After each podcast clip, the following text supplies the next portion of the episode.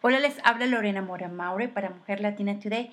Estamos conociendo, conectando a los autores, los escritores que van a participar en la Feria del Libro y que vamos a conocer en el Festival Columbus, que es eh, Festival Latino de Columbus, a celebrarse el 13 y 14 de agosto. Qué buena oportunidad que en esta Feria del Libro vamos a tener autores de todas partes de Latinoamérica, pero especialmente autores que han sido premiados, que, que tienen una experiencia muy importante para, para nuestra comunidad hispana acá y su, su dedicación y su trabajo. Con nosotros tenemos hoy Alfredo em, eh, del Arroyo. Bienvenido, Alfredo, a Mujer Latina Today. Muchas gracias, Lorena. Gracias por retratarme y gracias por esta entrevista.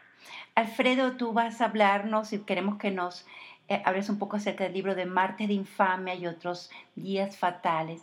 Pero primero, eh, eh, Alfredo, estás llegando a la comunidad virtual, la comunidad de los Estados Unidos, específicamente del Midwest, que somos hispanos que estamos deseosos de leer literatura latinoamericana, leer nuestra literatura, autores que vive en los Estados Unidos. Pero cuéntanos un poco acerca de ti, Alfredo. Eres de Perú, eres un periodista, eres un escritor y un guionista, pero nos habla un poco acerca de cómo se construyó, este, eh, dónde surgió la pasión de escribir y cuéntanos un poco de tu infancia y cómo, cómo fue tus inicios. Bueno, mi infancia fue este, muy bonita. Mi papá siempre tuvo la idea de explorar entonces salíamos mucho de, en, el, paseo de aventura eh, en las montañas del Perú. Y bueno, de ahí siempre este, creció esa idea de, ver el, medio ambiente, la naturaleza y, de escribir. Entonces yo deseaba escribir, empecé a escribir más o menos, calculo que a los 12 o 13 años. Escribí un poquito de poemas que, en mi mente musicalizaba, como para que fueran canciones de, música rock o algo así nunca, nunca este, continué con eso. Luego, al primer colegio, ingresé a la universidad, pero ingresé a ingeniería y no, no me gustaba para nada los números. Entonces decidí cambiar de carrera y mi, mi deseo era estudiar literatura. Pero mi papá mi mamá no quisieron que yo estudiara literatura porque pensaban que quizás yo me iba a convertir en un bohemio y borracho y mujeriego. Y entonces ellos tenían esa idea, que así, así era la, la estructura de los escritores. Así que bueno, decidí por periodismo y estudié periodismo en la Universidad Inca Garcilaso de la Vega, en Lima. Y al mismo tiempo, antes de estudiar periodismo y cuando había dejado ya la ingeniería, fui a un instituto que se llama Instituto Peruano de Publicidad, IPP, y ahí estudié para aprender a escribir guiones para comerciales de la televisión. Y seguidamente, después de eso, ingresé a otro instituto que se llama el Instituto Nacional de Investigación y Capacitación en Telecomunicaciones, INITEL, y ahí estudié para escribir guiones de programas de televisión. Entonces, ahí fue como se inició esto de la escritura y continuamente con, con ya mi ingreso a la Universidad de Estudiar Periodismo.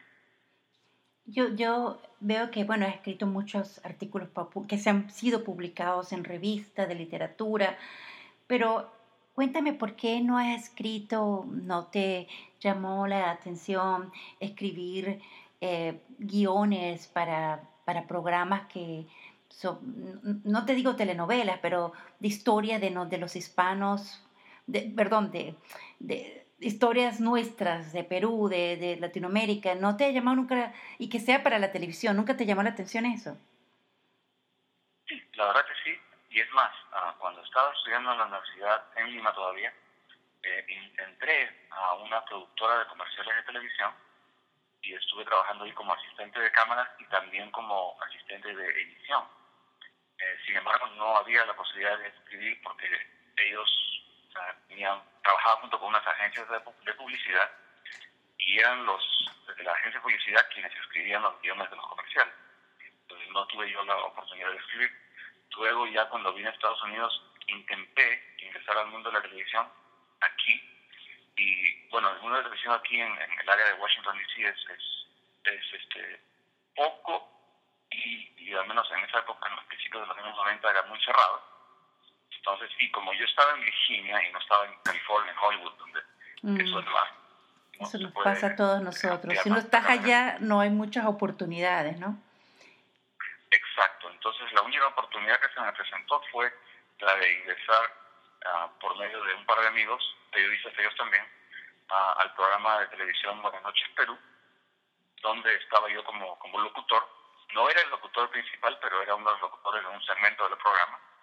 Y fue lo más cercano que, pude desarrollar en televisión, um, más no escribía yo los guiones del programa. Pero hablan un poco acerca de Martes de Infamia y otros días fatales, porque son varias historias, son una antología. Cuéntanos acerca de esto. Bueno, son 17 relatos reunidos en este libro.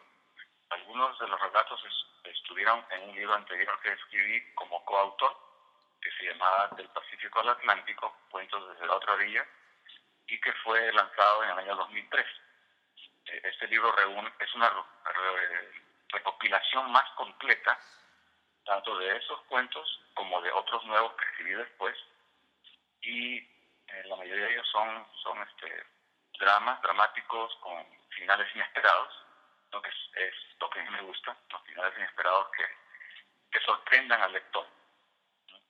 Entonces, hay muchos que son ambientados dentro del área de Estados Unidos, que es el área donde vivo, el área de Virginia, Washington DC, y otros también están ambientados en, en mi país, en Perú, que no necesariamente los escribí allá, los escribí aquí, pero están inspirados en, en la época en que yo vivía allá todavía. E incluso hay un par que, están eh, ambientados en, Miami, en Puerto Rico, que son zonas en que yo he visitado, ¿no? y que de esa manera también al tener la, el aspecto visual de lo que conocía allá, me inspiró para poder, poder escribir estos relatos. ¿Por qué es tan importante eh, escribir estas historias, estos relatos? ¿Por qué para ti porque estás hablando de la odisea de un niño cruzando la frontera, la tragedia del 9-11, el sacrificio de soldados. ¿Por qué, ¿Por qué fuera a ti importante además el nombre Marte de Infamia y otros días fatales? Bueno, inicialmente el día martes, el día de, los atentados en las Torres Gemelas del 9-11, fue un martes. Mucha gente recuerda especialmente, bueno, 11 de septiembre, 11 de septiembre, pero quizás muy poca gente recuerde qué día de la semana cayó, y fue un martes. Por eso es martes de infamia, ¿no? porque la historia que, relato en el libro, que es la, última del libro, ¿no? ella es, eh, sucede el día de, la tragedia del 9-11.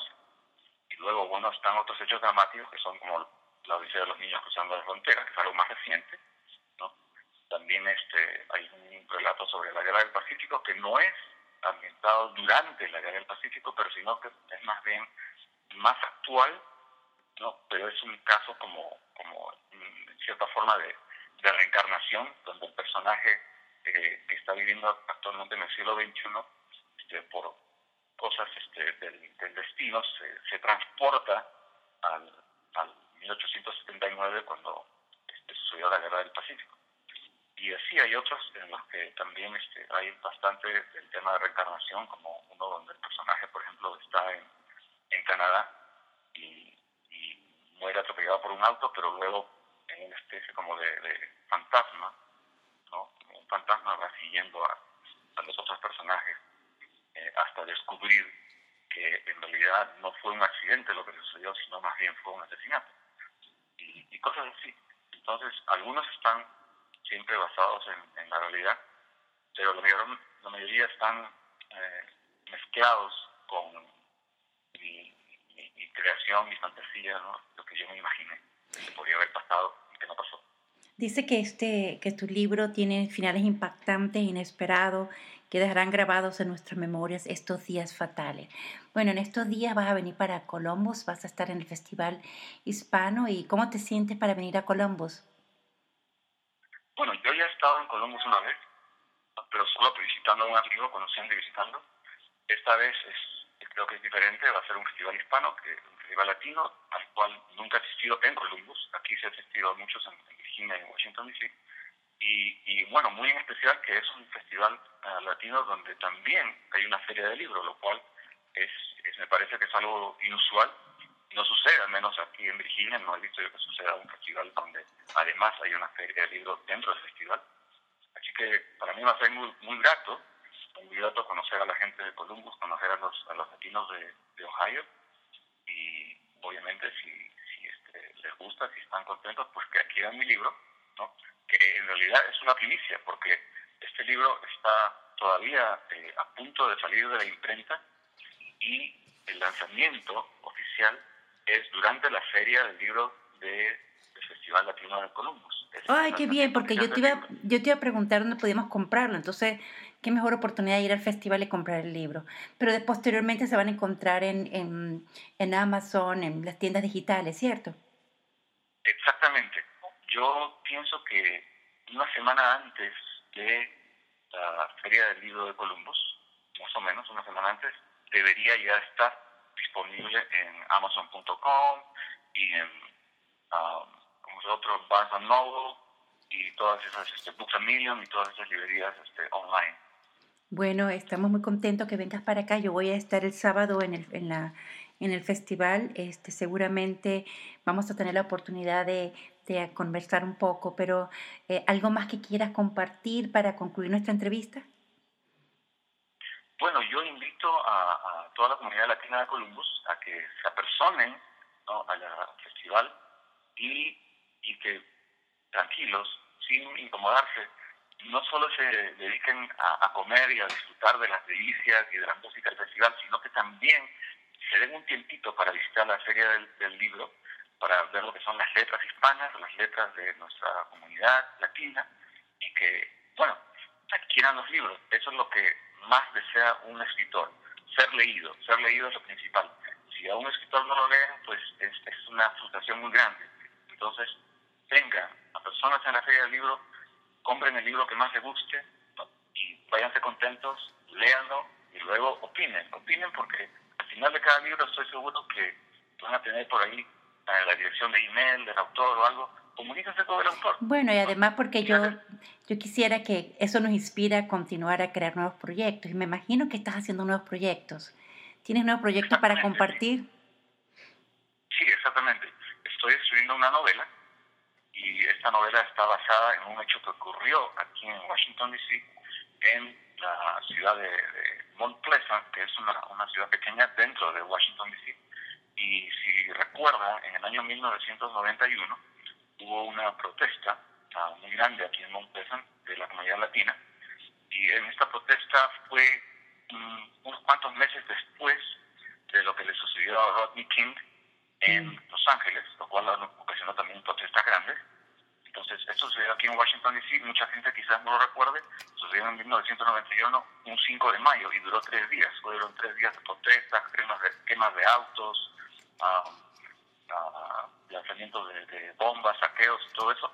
Pero lo que sucedió, lo bueno que sucedió después de esto, es que la comunidad latina de Washington fue escuchada, porque hasta ese momento era totalmente ignorada. Entonces, a raíz de esto, el gobierno de Washington, D.C. Eh, creó um, fundaciones de apoyo a la comunidad hispana, que esto no había sucedido antes de las protestas.